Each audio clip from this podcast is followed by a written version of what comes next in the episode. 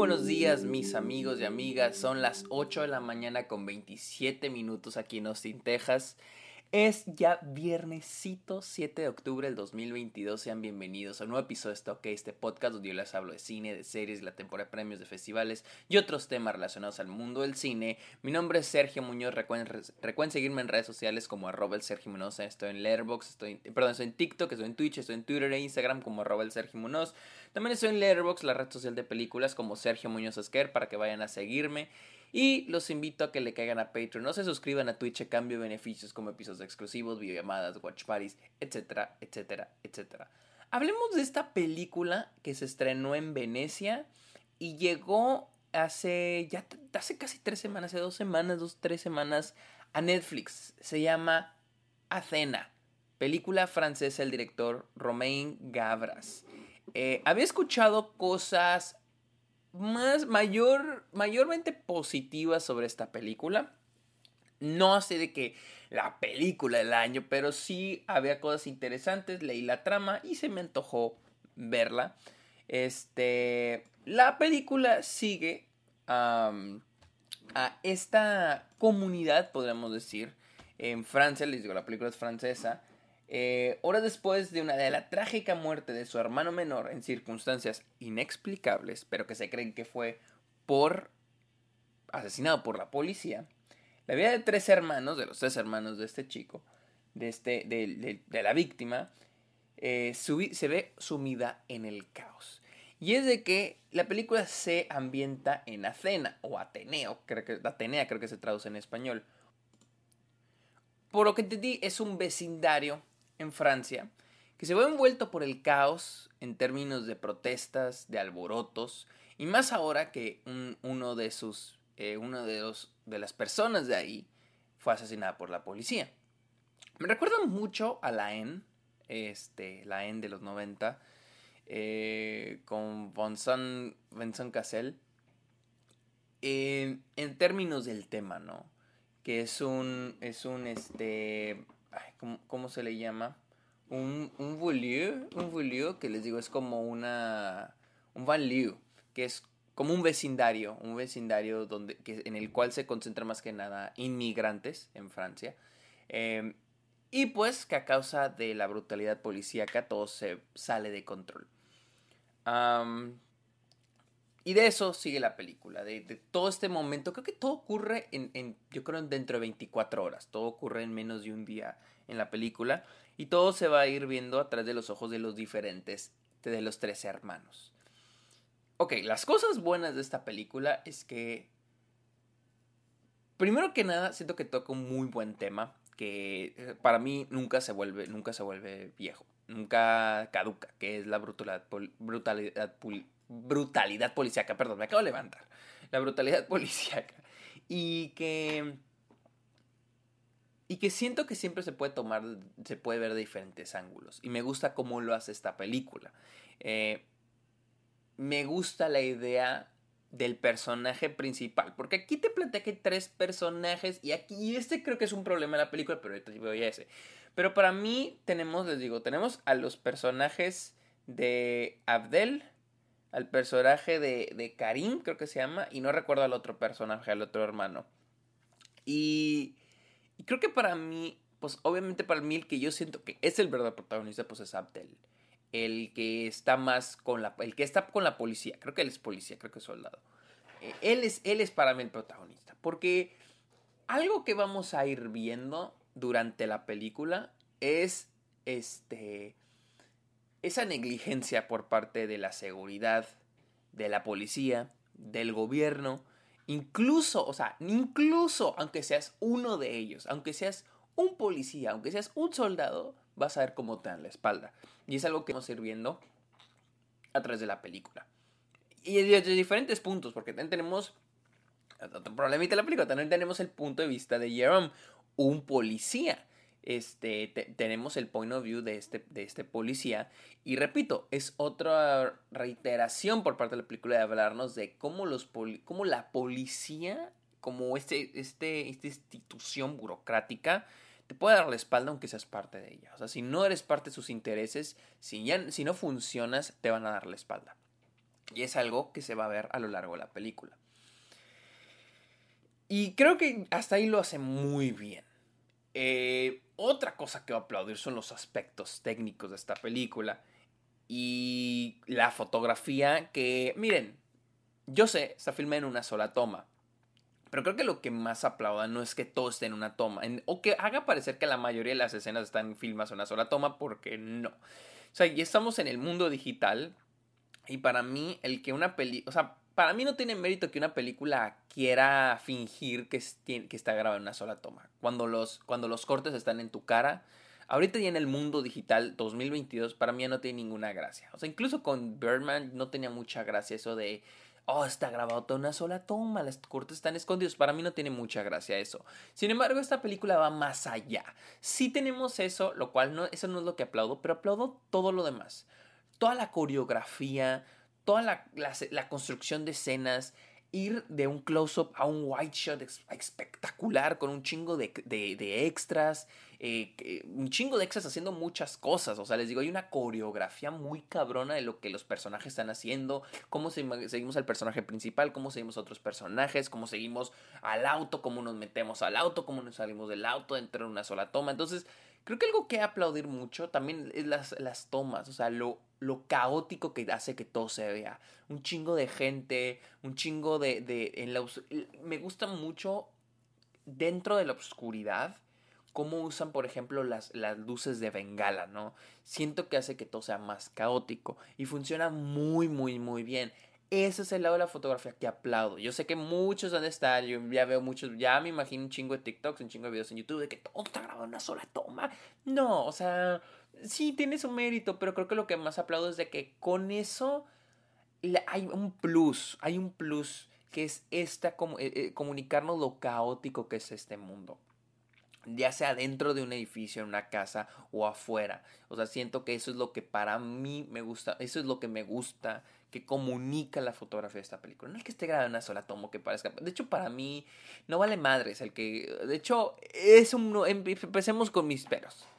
Yo creo que si la película se preocupara menos por hacernos creer que las tomas están grabadas en una sola toma y se preocupara más en darle un desarrollo mejor al personaje principal, yo creo que sería una, de las mejores películas del 2022 eh, la película siento que sí, sí lo logra, sí logra, o sea, siento que se enfoca mucho en hacer de esto algo que sea muy cabrón, muy espectacular, muy intenso. O sea, y, eso es otro problema. El pace de la película siempre se siente intenso todo. Pero había un momento donde ya sentía que todo se sentía intenso de manera artificial, no de, no de manera orgánica. Ya se sentía como que la música bien pinches intensas y la cámara, la fotografía bien pinches intensas y el personaje caminando con cara enojada. O sea, pero no sentía así como que... No lo sentía orgánico. O sea, era como que a Juan me querían... Era como que, güey, como que si me querían inyectar una pinche inyección de de adrenalina, ¿no? O sea, pero casi que me forzaran. O sea, el pace siempre es el mismo. Siempre, siempre, siempre, siempre, siempre. No hay un momento para respirar y siento que la película necesita tiempos para respirar un poco. Pero mi mayor problema con esta película es el desarrollo del personaje principal, porque yo sí pienso que hay un personaje principal y es el primero que vemos en pantalla.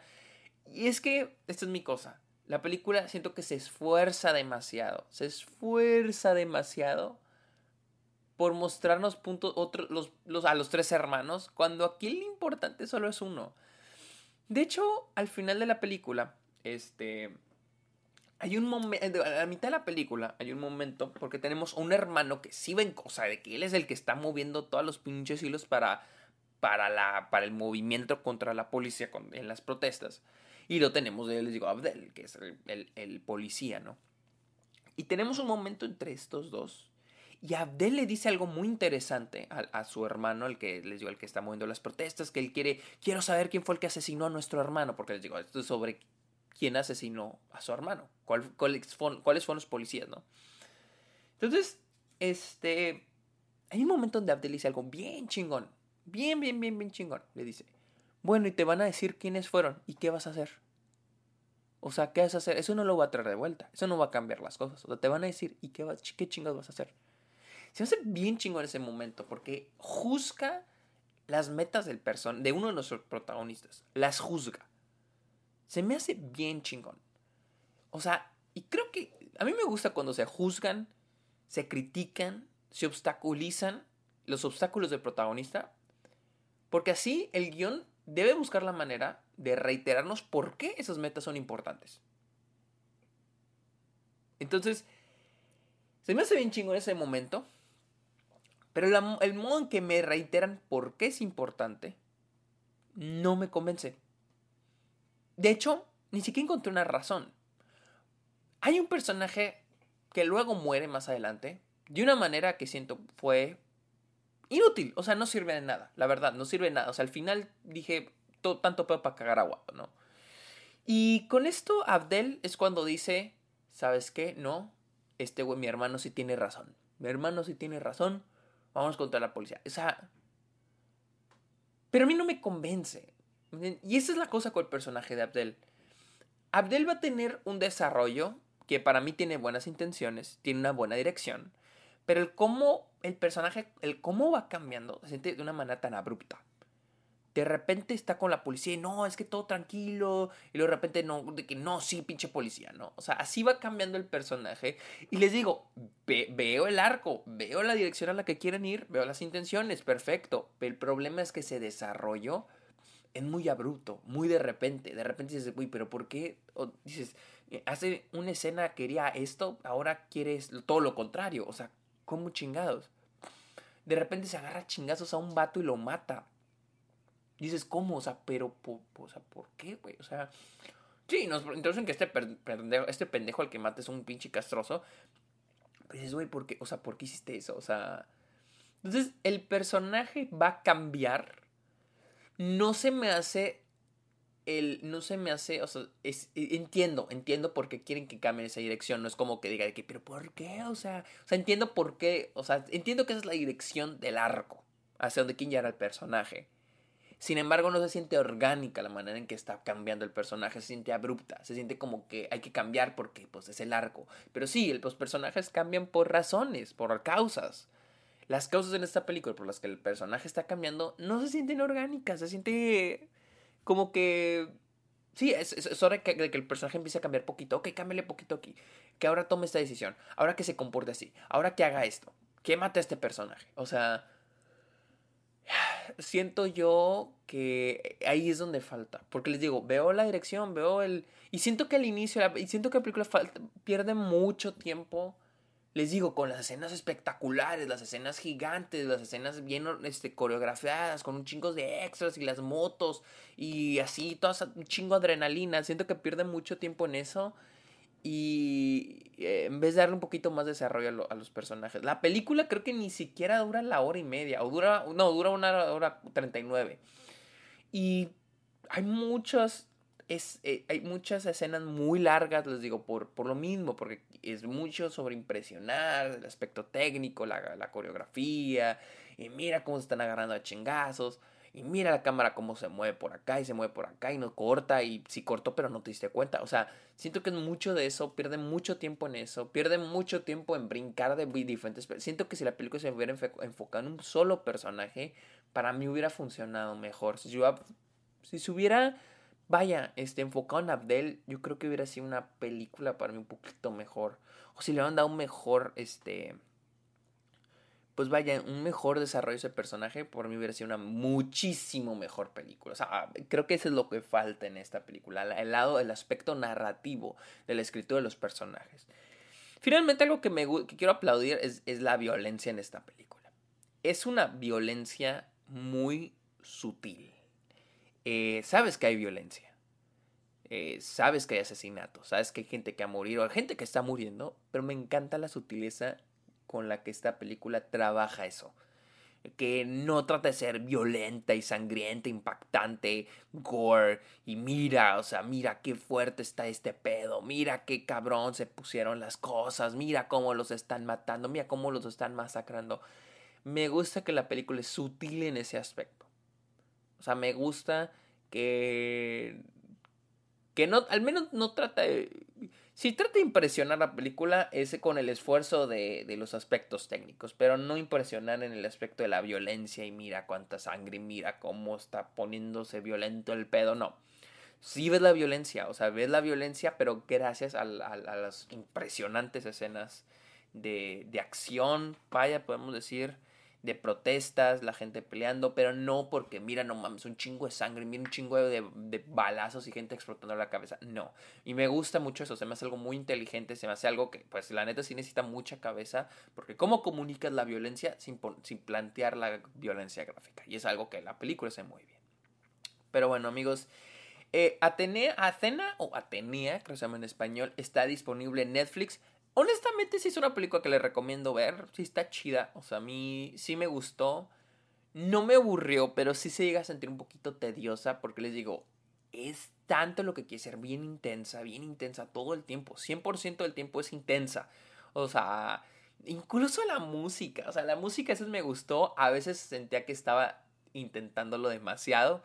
Este, a veces se siente un poquito tediosito por esa la película, pero Siento que es una película que, vale la pena ver. La neta sí está chida. O sea, se les recomiendo demasiado. Amigos, muchísimas gracias por escuchar este episodio. Recuerden seguirme en redes sociales como arroba el Sergio Muñoz, en Letterboxd como Sergio Muñoz Esquer y en Patreon y suscríbanse a Twitch a cambio de beneficios. El link está en la descripción de este episodio. Amigos, muchísimas gracias por escuchar este episodio. Ok, que tengan muy bonito fin de semana. Bye.